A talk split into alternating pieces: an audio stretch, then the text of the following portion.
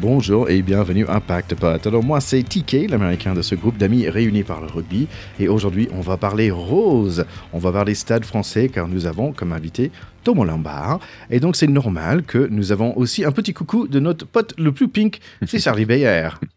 Mais oui, le plus pink des potes depuis, depuis euh, que Alban n'est plus avec nous, mais on pense quand même à elle, puisqu'elle a porté les couleurs des Pink Rockets, notre ancienne pote du pack. Et euh, ouais, bah, je suis super content de, de, de, cette, de cette interview obtenue. J'ai très hâte d'entendre Thomas Lombard nous donner euh, euh, son, son avis, son parcours et son expertise surtout, parce qu'il est aussi, euh, il a été aussi un, un consultant Canal Plus très très doué et loué pour pour ses analyses et son et son son beau regard sur le top 14. Donc j'ai vraiment hâte d'écouter ça. Voilà, voilà. Bah, en fait, on sait pourquoi euh, Théo est fan euh, de Racing, parce qu'il a joué au Racing. Donc moi aussi, en fait, je suis devenu fan parce que euh, je le connaissais. Je suis allé voir, le voir jouer plusieurs matchs et après, j'habitais Colombe et quand même, you know, des season passes pour Racing 92, c'était normal. Mais toi, tu es, fan de Stade français depuis longtemps. Et comment tu es devenu fan, en fait, de, de Stade français? Bah, Déjà, parce que parisien. Non, mais c'est vrai qu'autour de tout ça, il y a quand même le fait que je suis, je suis né à Paris, j'ai grandi à Paris. Euh, et, euh, et j'ai un rattachement à ma ville assez fort. Et euh, quand je jouais au Massif, j'étais très content d'avoir écrit Paris sur mon maillot. Quand je supporte le Stade Français parce qu'il a écrit Paris sur le maillot, c'est un fait, hein, clairement. Il y a le, il y a le, il y a l'amour de la ville d'abord. Mais après, il y a aussi que je suis arrivé au, au rugby un peu plus tard, vers l'adolescence, quoi. Et donc, il y avait vraiment ce phénomène des années 2000 du Stade Français où euh, c'est quand même alors, on, on, peut pas refaire toute l'histoire là, et puis je pense que qu'on on va y revenir avec euh, Lombard, mais c'est on, part d'un moment où le rugby en France, en tout cas, était quand même très euh, très euh, terroir, pas cassoulet parce que c'est péjoratif. Quand je dis terroir, c'est pas du tout c'est pas du tout pour pour dénigrer, c'est qu'il y avait vraiment une culture très propre au sud-ouest de la France, un peu un peu rude et, et pas du tout adapté, enfin pas du tout euh, fantasmé par la ville en fait, enfin où il y avait comme un décalage en fait, voilà, disons comme ça entre entre un rugby citadin et un rugby euh, et en fait, euh, bah moi je suis un amoureux du Stade Français de Guazzini, hein, clairement. c'est quand même un mec qui a popularisé le rugby, pas seulement avec des trucs comme bah, de faire un tube, de, de, de foot ses joueurs avec Naomi Campbell ou Madonna ou, ou des choses comme ça. C'est aussi bah oui, les dieux du stade, ça a démocratisé le, le, le rugby parce que ça, ça, il a été chercher un nouveau public en fait. Et, et, et surtout, pour moi, ce, ce que Goseni faisait de dingue, c'était de remplir des stades de France euh, de 80 000 personnes avec des matchs de championnat. Et, et, tout le monde en rose et distribuer des drapeaux. Il y avait des places à 5 euros pour que les gens puissent, 5 euros au Stade de France pour que les gens puissent venir en famille. Il y avait des spectacles d'avant-match, ce qui est complètement inédit en fait en France. C'est très à l'américaine.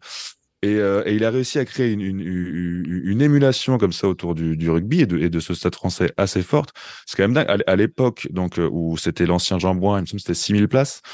Euh, la fréquentation de, Paris était autour de 13 000 places, donc ça veut dire le double de, la capacité de son stade, parce que il y avait de, 3-4 matchs par an qui avaient lieu au Stade de France, et c'était euh, réellement complètement dingue. C'était un, petit rendez-vous avec les copains, on y allait tous.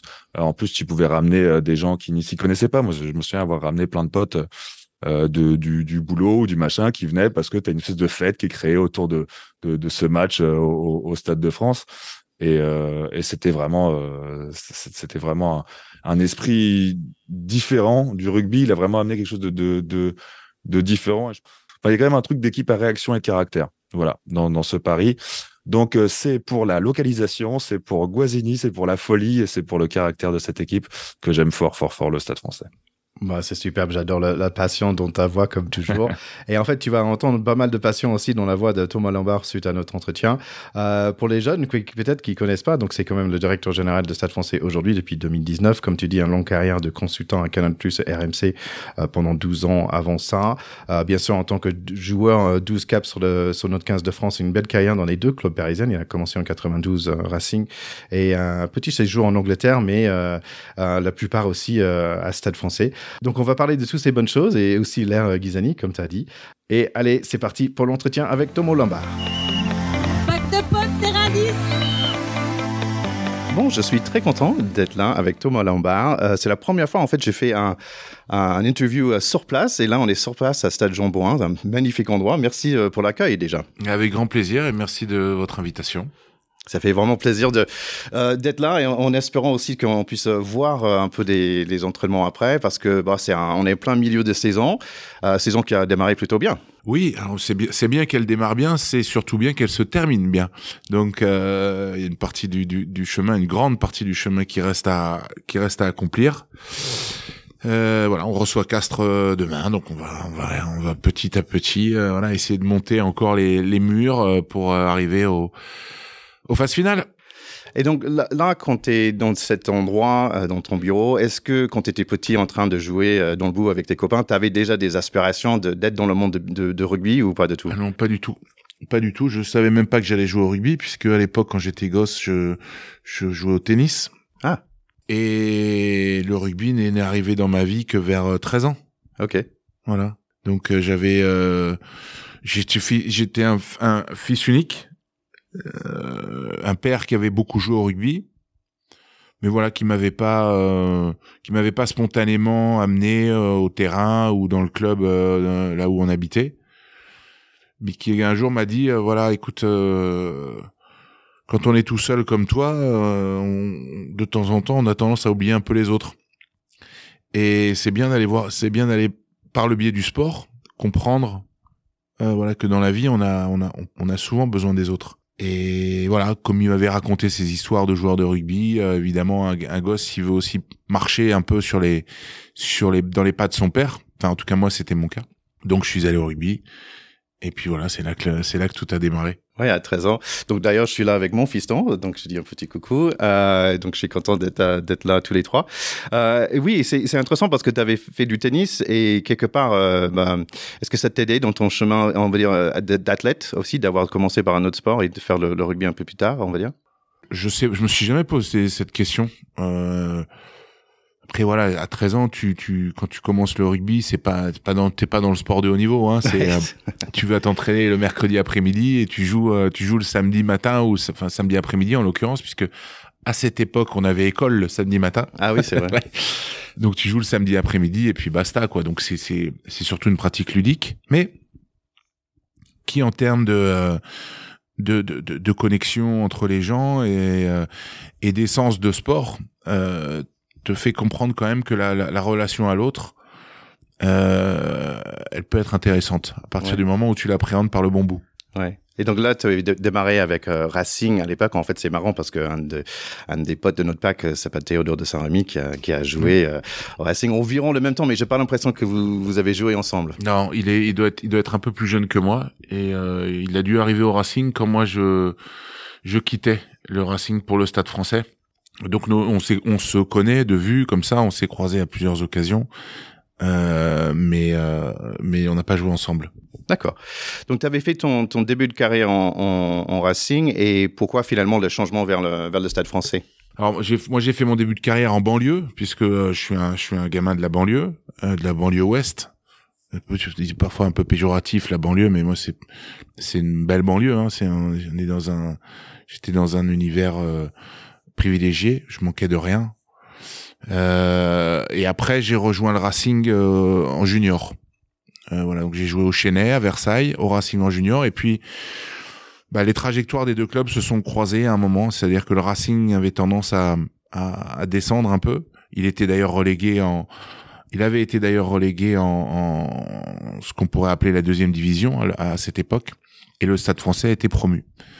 Donc j'ai répondu à l'appel de, de, Bernard Laporte et Max Guazzini et j'ai rejoint le, le, le, Stade Français en 97.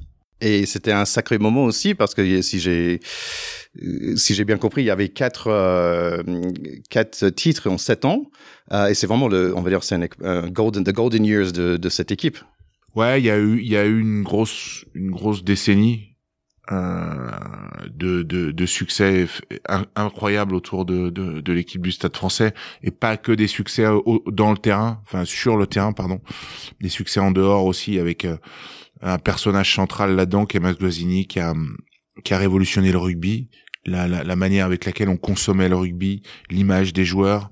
Voilà, c'est c'est quelqu'un aujourd'hui qui a qui a impacté positivement tout le sport, tout l'écosystème du sport et qui nous a permis à nous de vivre une aventure, euh, une aventure incroyable, euh, bien sûr parce qu'on a gagné, mais aussi parce qu'il nous a fait, il nous a fait sentir différents. et nous a rendu différents des autres. Le calendrier, le maillot rose, euh, les délocalisations, euh, la communication qu'il y avait autour du club. Enfin, je, voilà, je peux même pas citer tant, tant, tant. Il y a des choses qui nous ont, euh, euh, voilà, qui nous ont fait ressentir que au Stade Français, c'était pas un club comme les autres, même si finalement, bah, on jouait au rugby exactement comme les autres. Ouais. Mais que tout ce qu'il y avait autour nous rendait un peu différents. Euh, donc nous fédérait euh, et surtout attirait la, la, la, la convoitise. Euh, il y a tout un tas de légendes qui ont été imaginées, écrites, racontées autour du, du, Stade Français. Tout ça a été évidemment amplifié, mais voilà, quand on quand on parle de, de de quelque chose, quand on parle de quelqu'un, ça, voilà, ça, ça, confère aussi une, une, une notoriété particulière et et voilà une on, on laissait pas les gens indifférents. Et c'était c'était exactement ce qu'il voulait. On nous aimait ou on nous aimait pas, mais on n'était pas indifférents. Et voilà, il nous a propulsé dans un monde euh, euh, absolument incroyable. Donc j'entends beaucoup de respect pour lui et on saute un petit, petit peu dans l'avenir parce que maintenant tu es dans la même position que lui, tu es directeur général. Et je me demandais qu'est-ce que quand tu as, as pris les responsabilités, qu'est-ce que tu voulais ramener par rapport à, à ce que qu'est-ce que tu as appris de chez lui que tu voulais euh, euh, remettre sur, le, sur la première page? Je n'ai pas fait d'études particulières pour, euh, pour occuper ce poste. Hein. C'est j'ai de la même manière que quand j'ai arrêté de jouer au rugby, je suis devenu consultant puis journaliste euh, sans avoir fait euh, ni d'école de journalisme euh, ni de formation particulière. Donc ça c'était une appétence que j'avais. Oui. voilà vers vers 16 17 ans, c'est un métier voilà qui qui m'intéressait. Et puis le rugby était devenu professionnel donc j'avais évidemment fait le choix du rugby c'était plus facile euh, et non pas des études, ce qui était une erreur.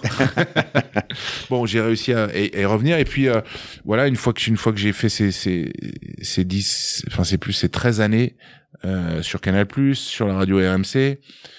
Euh, j'ai également à côté de ça euh, utilisé mes expériences en France, en Angleterre de joueur pour faire du, du, du management ou en tout cas pour euh, aller voilà dans les entreprises, euh, euh, décliner les valeurs du sport, les, les, parallèles qui existent entre le monde sportif, le monde du management en entreprise, etc., etc. tout ça, c'est que de la théorie. Oui. Mais quand c'est quand c'est énoncé par un sportif qui a une histoire, qui raconte des histoires de sportifs, etc., ça marche très bien. Ça crée un effet soufflé. Les gens, les gens probablement retirent quelque chose. Euh, une fois qu'on a qu'on a compris ça, et ça a été mon cas, à un moment, une des opportunités peuvent arriver dans la vie. Celle de reprendre le Stade Français en a, en a été une, euh, qui était un, club évidemment très important dans ma vie, euh, et surtout l'opportunité de dire bah voilà tout ce que tout ce que t'expliques depuis dix ans oui. à des managers qui savent manager puisque c'est leur boulot et qui managent au quotidien alors que toi tu manages personne à part toi-même. Oui. Ça serait peut-être intéressant d'aller voir si elles fonctionnent. Euh, voilà et si elles peuvent euh, euh, déboucher sur quelque chose de positif pour un club voilà qui était non pas en grande difficulté parce qu'il y avait un actionnaire qui était euh, extrêmement engagé et solidaire vis-à-vis du club. Les résultats n'étaient pas forcément là.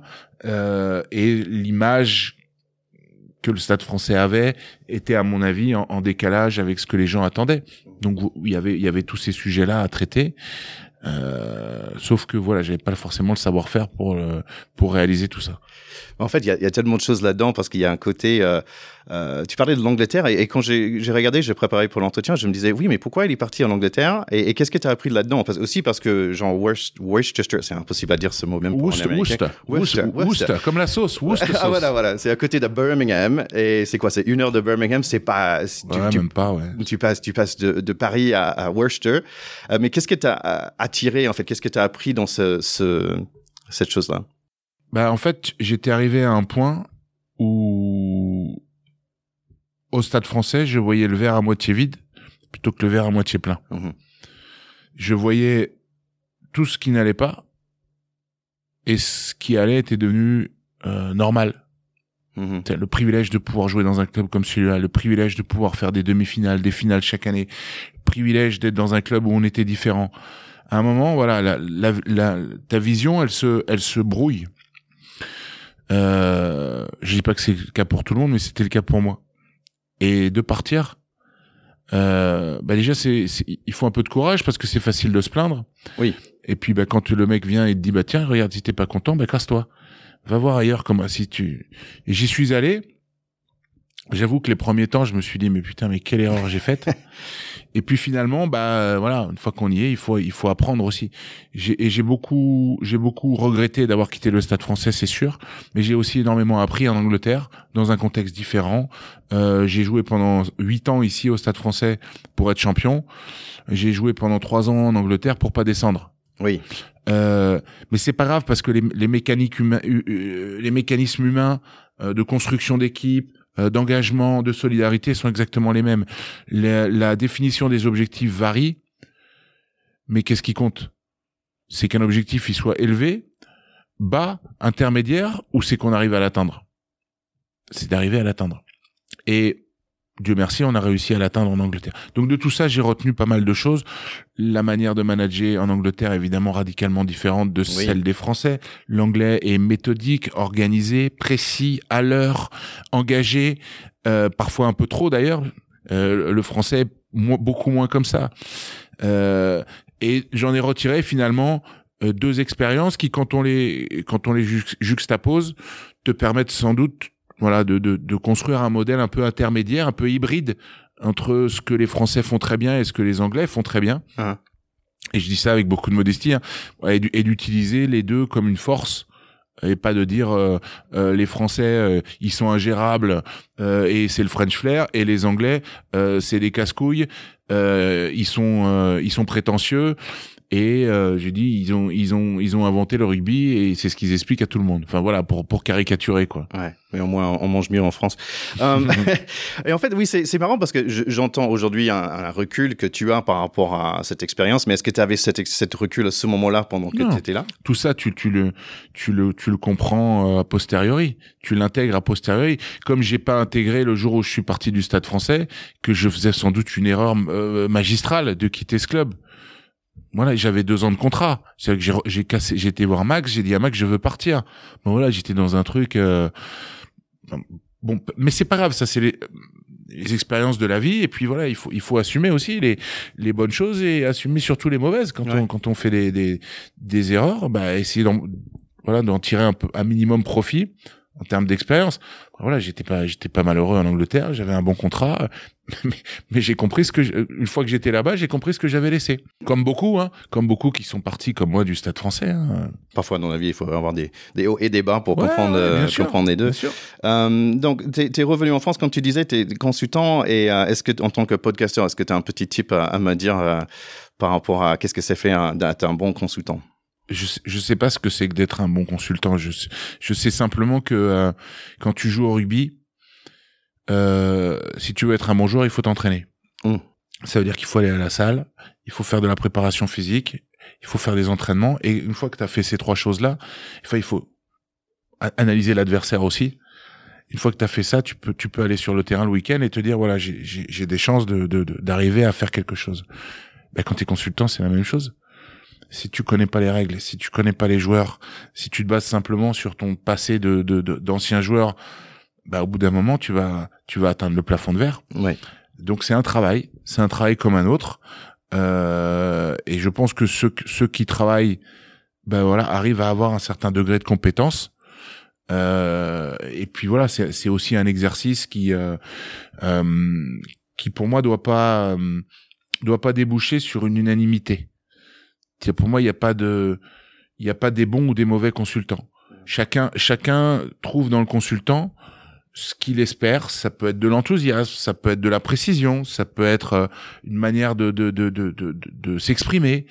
Et, voilà. Et c'est pour ça qu'il faut de la, il faut de la différence, il faut de la de la, de la, mixité là-dedans. Donc moi, j'ai pas de, de j'ai pas de modèle particulier. Je j'ai écouté quand j'étais gosse. euh, euh, Pierre Salviac et Pierre Albaladéjo. Roger Coudert, j'ai un peu moins de souvenirs, mais je l'ai entendu aussi.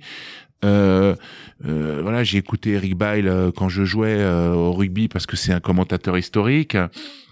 Salviac, pareil. Je l'ai cité. Thierry Lacroix. Après, chacun, chacun, chacun doit faire aussi avec sa personnalité. Mais je pense que la, la, la, la base, c'est celle-là.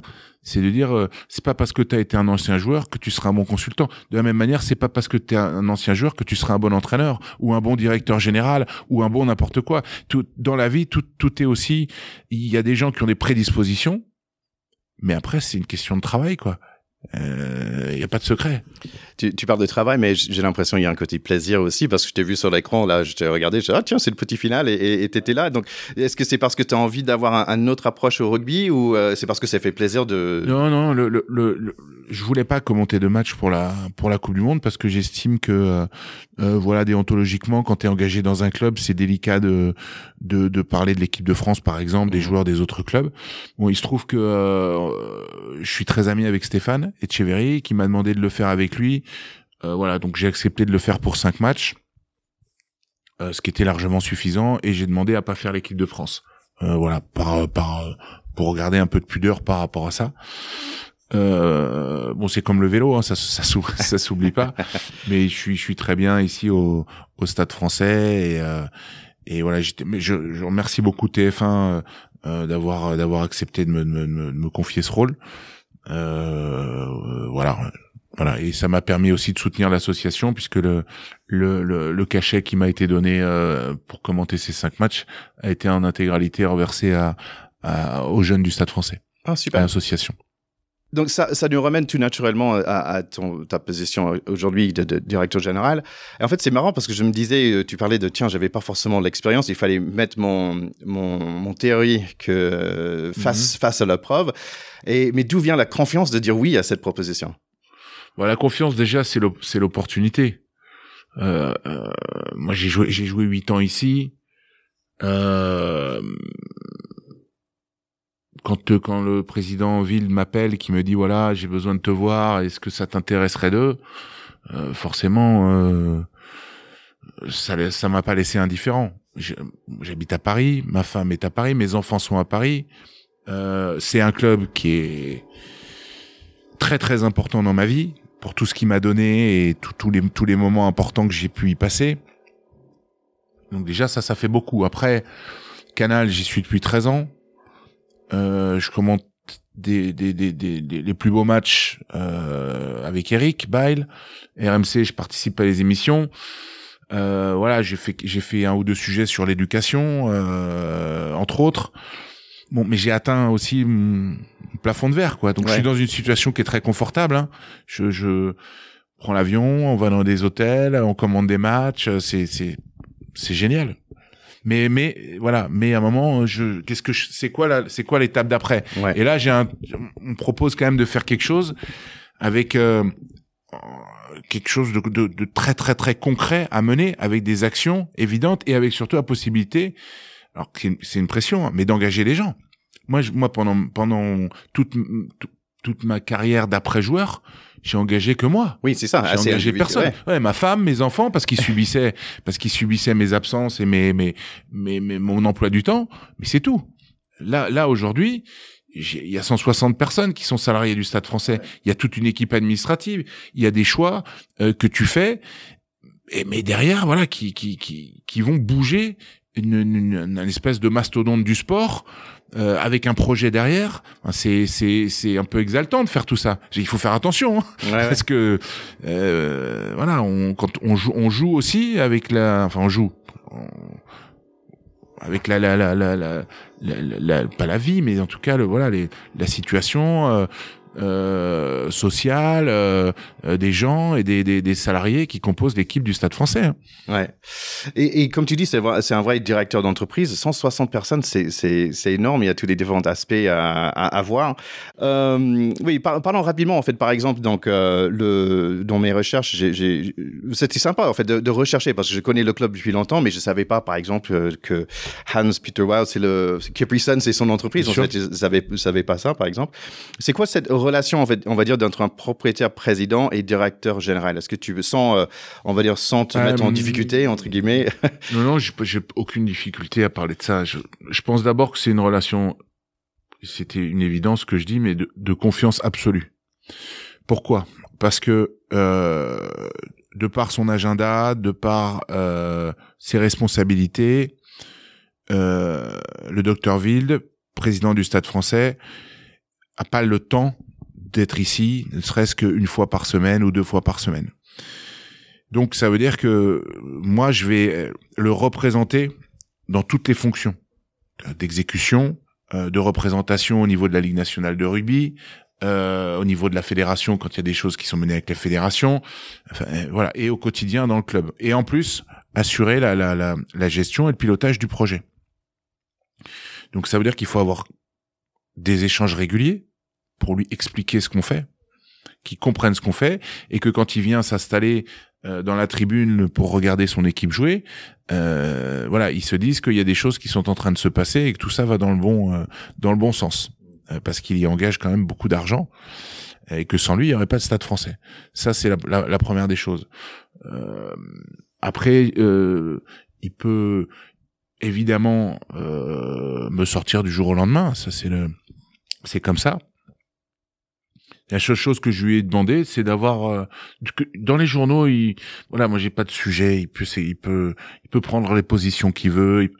ce qui, ce qui m'importe, c'est quand on est dans ce bureau euh, là où on fait cette interview maintenant et qu'on se, et qu'on se parle les yeux dans les yeux. Voilà, ce qu'il me dit là, c'est important. Le reste, euh, j'en, j'en, j'en fais mon affaire et c'est pas, c'est pas, c'est pas la, la ça c'est le côté joueur de rugby un peu ce que tu dis dans un vestiaire, ça reste dans un vestiaire. Ouais, ouais. Ce que tu dis euh, entre joueurs, entre coéquipiers, c'est ça qui compte. Voilà, moi je je sais je, sais ce qu'on qu'on s'est dit, je sais ce qu'il attend de moi. J'ai une transparence totale avec lui. Euh, J'ai le sentiment qu'il y a il y a, il y a une, une, une estime mutuelle. Euh, J'espère que ça durera le plus longtemps possible et surtout que je lui donnerai satisfaction euh, dans dans dans ce qui dans ce qu'il attend de moi. Ouais, donc ce que j'entends, c'est un, comme tu dis, un, un confiance aussi, un confiance. Je pense que parce que j'ai noté là récemment, il y a, il y a deux choses qui se passent euh, cette année, par exemple, que normalement euh, dans le sport, euh, euh dans la off season, les, les équipes vont aller chercher le grand joueur. en fait, toi, tu allé chercher les grands coachs en fait. Et tu as investi beaucoup dans le, dans le coaching en ce moment. Et ça, c'est pour moi, c'est un, un, investissement plutôt sur le long terme aussi. Ouais, c'est pas. Alors déjà, c'est pas, c'est pas, c'est pas la décision de, de, de Thomas Lombard. Hein. C'est une décision qui est, euh, euh, qui est partagée beaucoup avec le, le, le propriétaire, avec le, le, président Ville. Euh, ensuite, euh, c'est des cycles, le sport. Mm. Euh, surtout quand vous quand vous gagnez pas ou pas assez nous, on est le, le, en tant que Stade Français, on doit gagner. Euh, ça, le dernier titre, c'est 2017, donc ça commence à faire longtemps. C'est un titre de Challenge Cup qui a été remporté brillamment par le par le Stade Français. Ensuite, le dernier titre de champion de France, c'est 2015.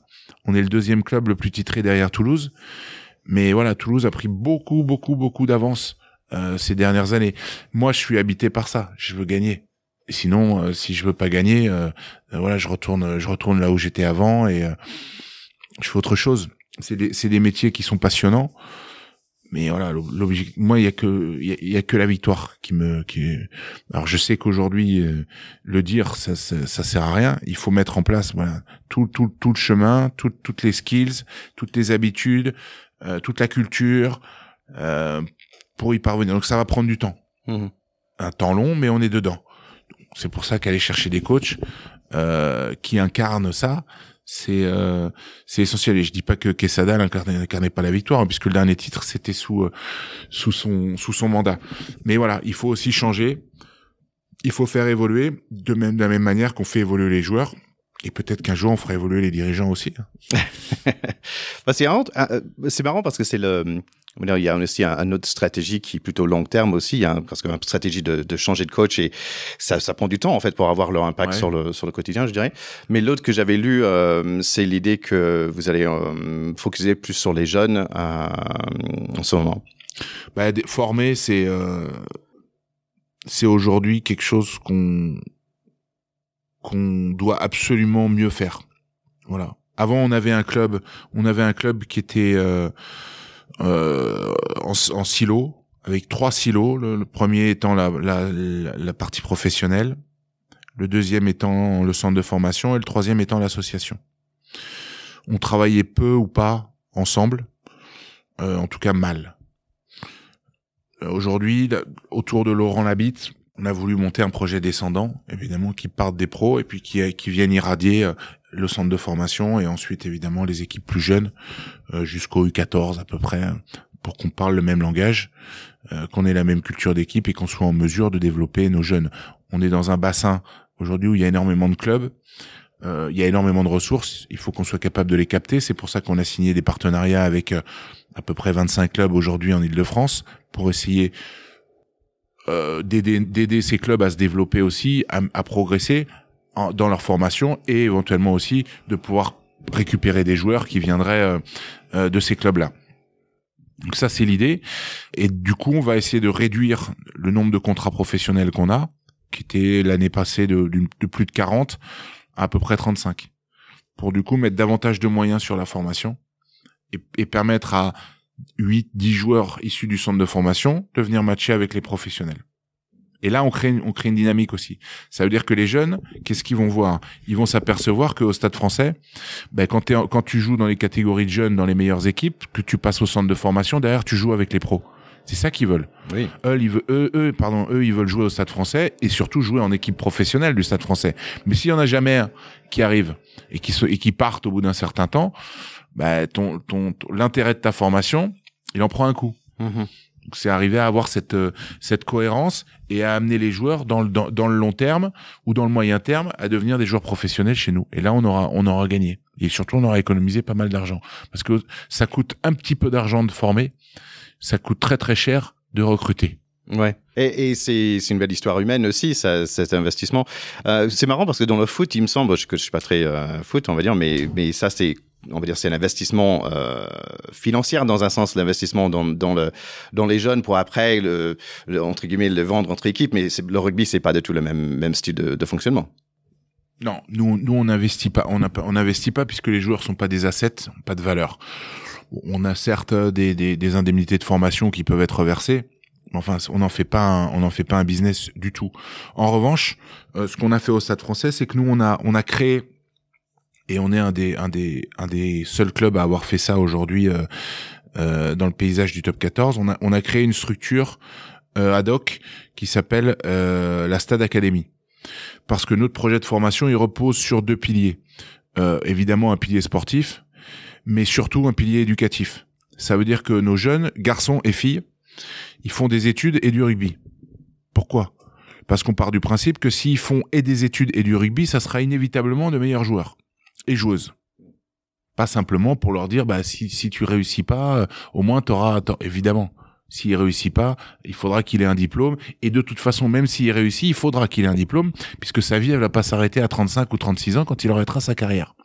Donc, on finance à 100% les études et on essaye de créer un, système vertueux dans lequel les jeunes ils sont encadrés, euh, épaulés, euh, soutenus et surtout motivés pour faire les deux. Je, devrais dire plus que motivés puisque c'est obligatoire au Stade Français. Tu fais des études et du rugby. Si tu veux pas faire d'études, tu vas pas au Stade Français. Tu resteras pas chez nous.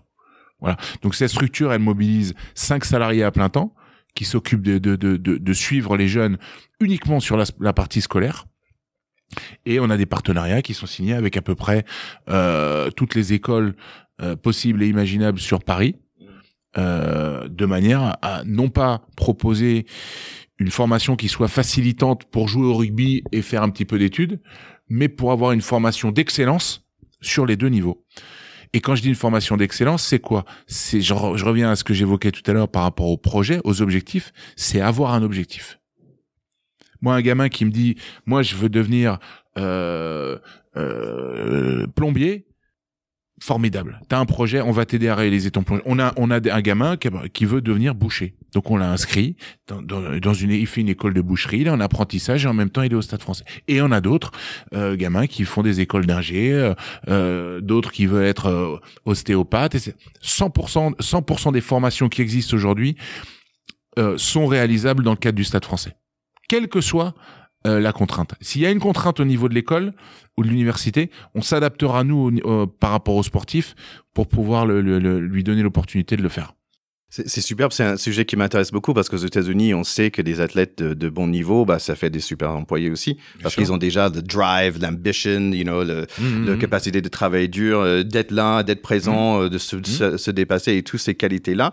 Et je trouve qu'en France, euh, c'est pas forcément reconnu comme des atouts, euh, ou, ou on va dire ce côté athlète, il n'est pas forcément reconnu dans le monde de, de, de business. Parce qu'en France, on a historiquement euh, toujours scindé les choses. C'est-à-dire que si tu étais un sportif et que tu voulais être un sportif de haut niveau, l'école te disait attention, c'est pas bien.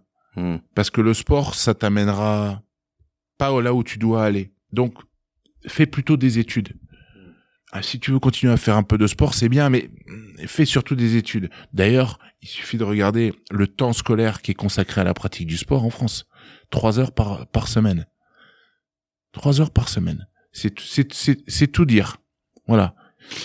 Aujourd'hui, tu parlais des États-Unis, etc. Il y a tout un tas de modèles différents qui existent et qui te montrent que finalement, la considération de ce, ce- cette nécessité d'avoir un développement moteur, d'avoir euh, des pratiques où euh, les jeunes, qui sont tous différents, peuvent aussi voilà utiliser cette énergie à, autre chose, pour se développer. Pour ça n'a pas de prix.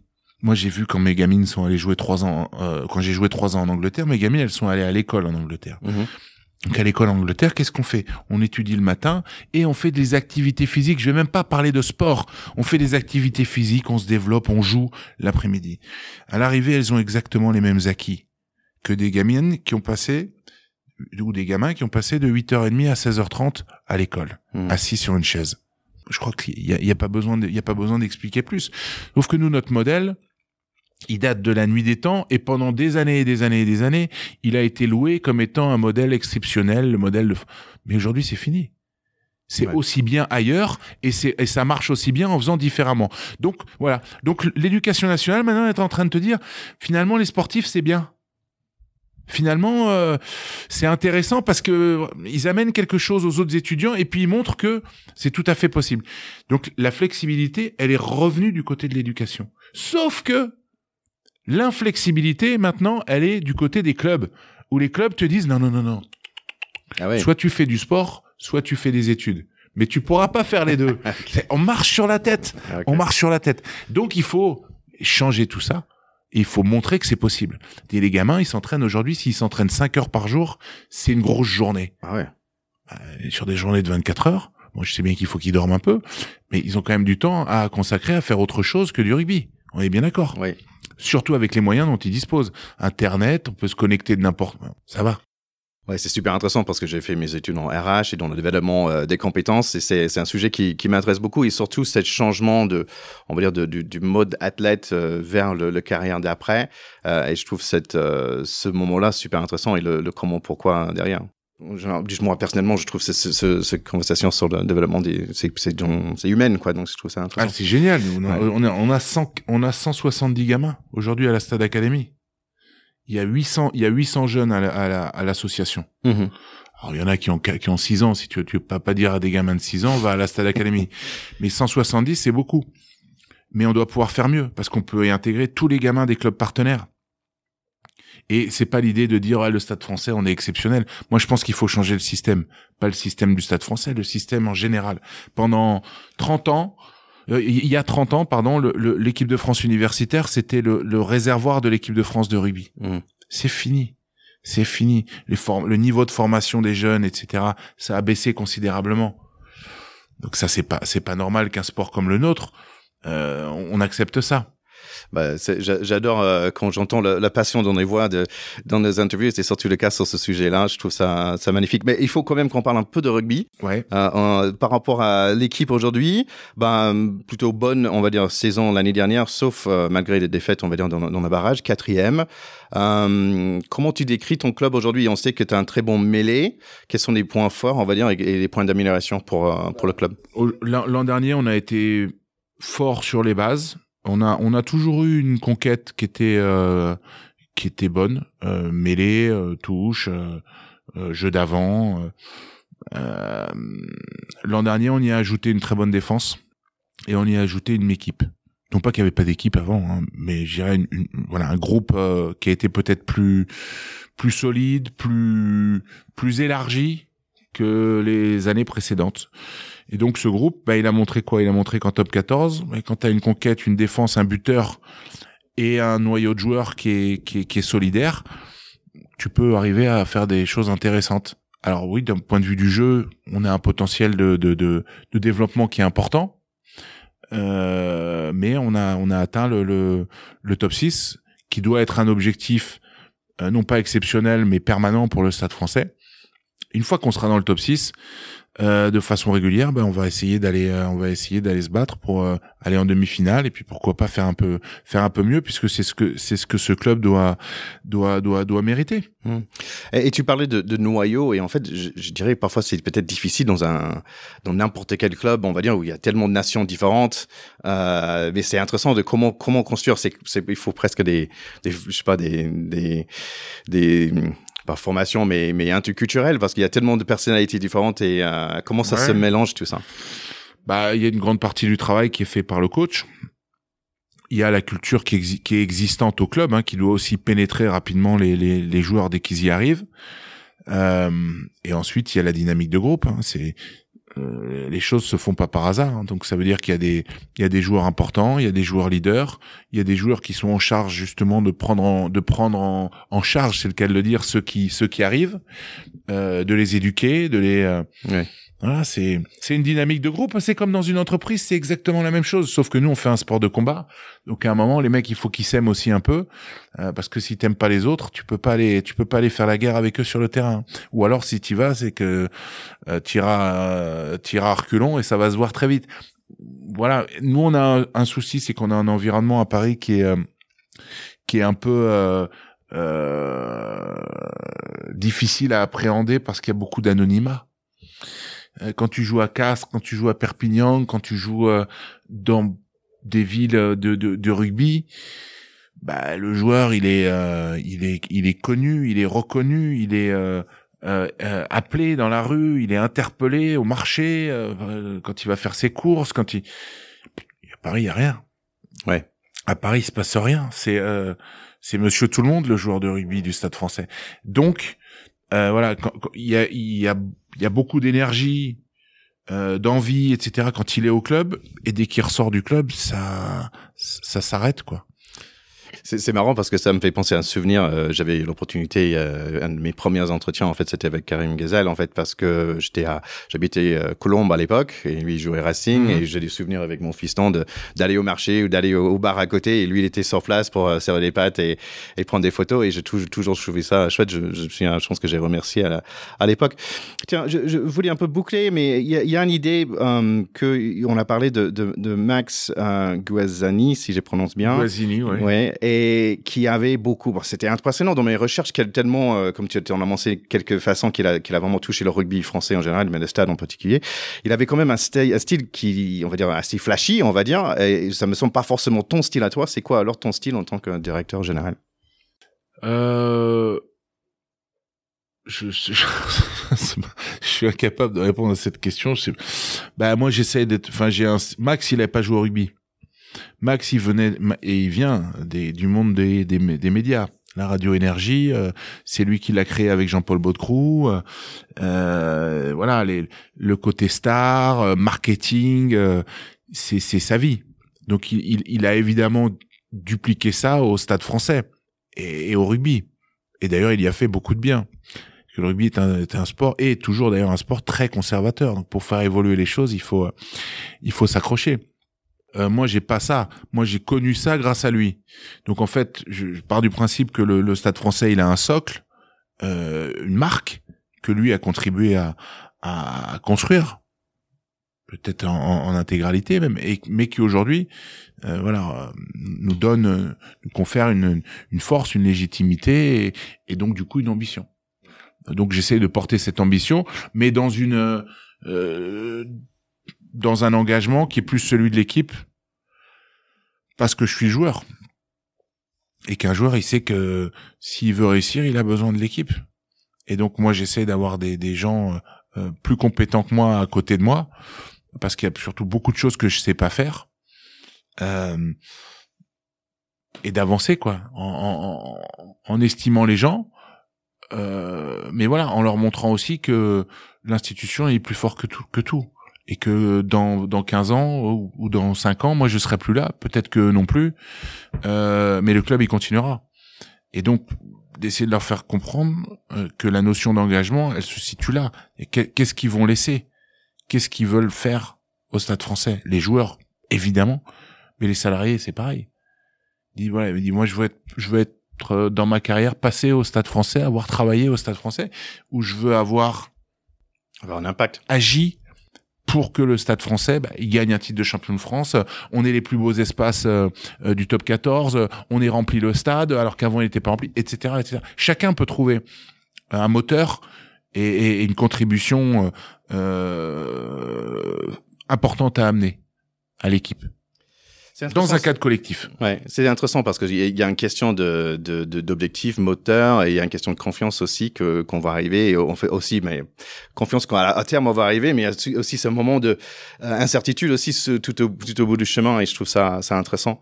Euh, je voulais finir juste euh, par une dernière question un peu américain comme je suis américain. Euh, il y a des mousquetaires, l'équipe de foot US euh, qui qui colocataire en fait qui joue ici aussi.